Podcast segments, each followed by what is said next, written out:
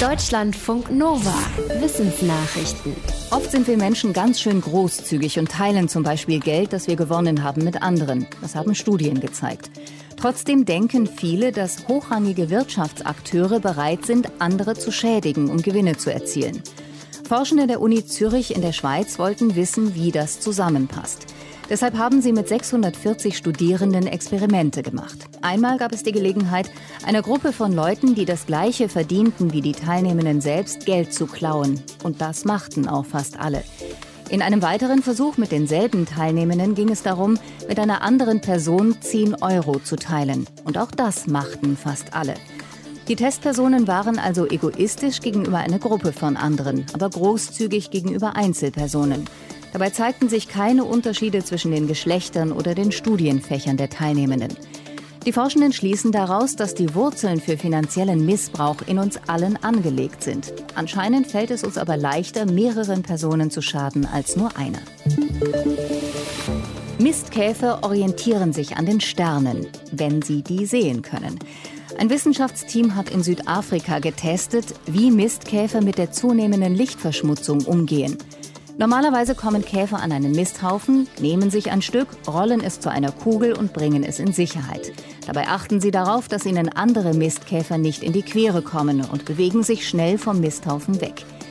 Die Forschenden fanden heraus, dass die Käfer durcheinander kommen, wenn sie den Sternenhimmel nicht mehr sehen können und sich stattdessen am Licht einer Straßenlaterne orientieren.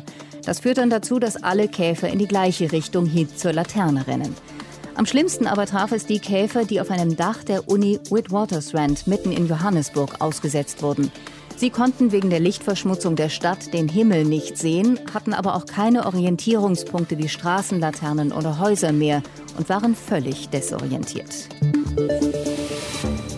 Noch nie ist auf Grönland so viel Eis in so kurzer Zeit geschmolzen. Meteorologische Daten aus Dänemark zeigen, im Moment tauen etwa 8 Milliarden Liter Wasser pro Tag ab.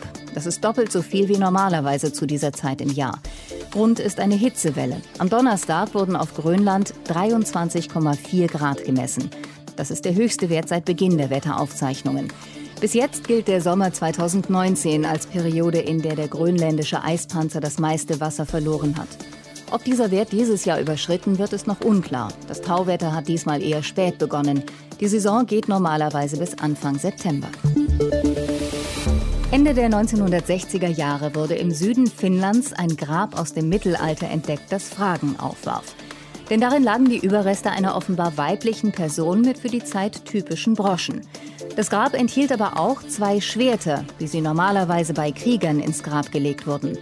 Forschende gingen deshalb davon aus, dass die Person eine für die Zeit eher untypische weibliche Kriegerin gewesen sein musste. Jetzt haben Forschende der Uni Turku die Gebeine noch einmal genauer untersucht und eine DNA-Analyse gemacht.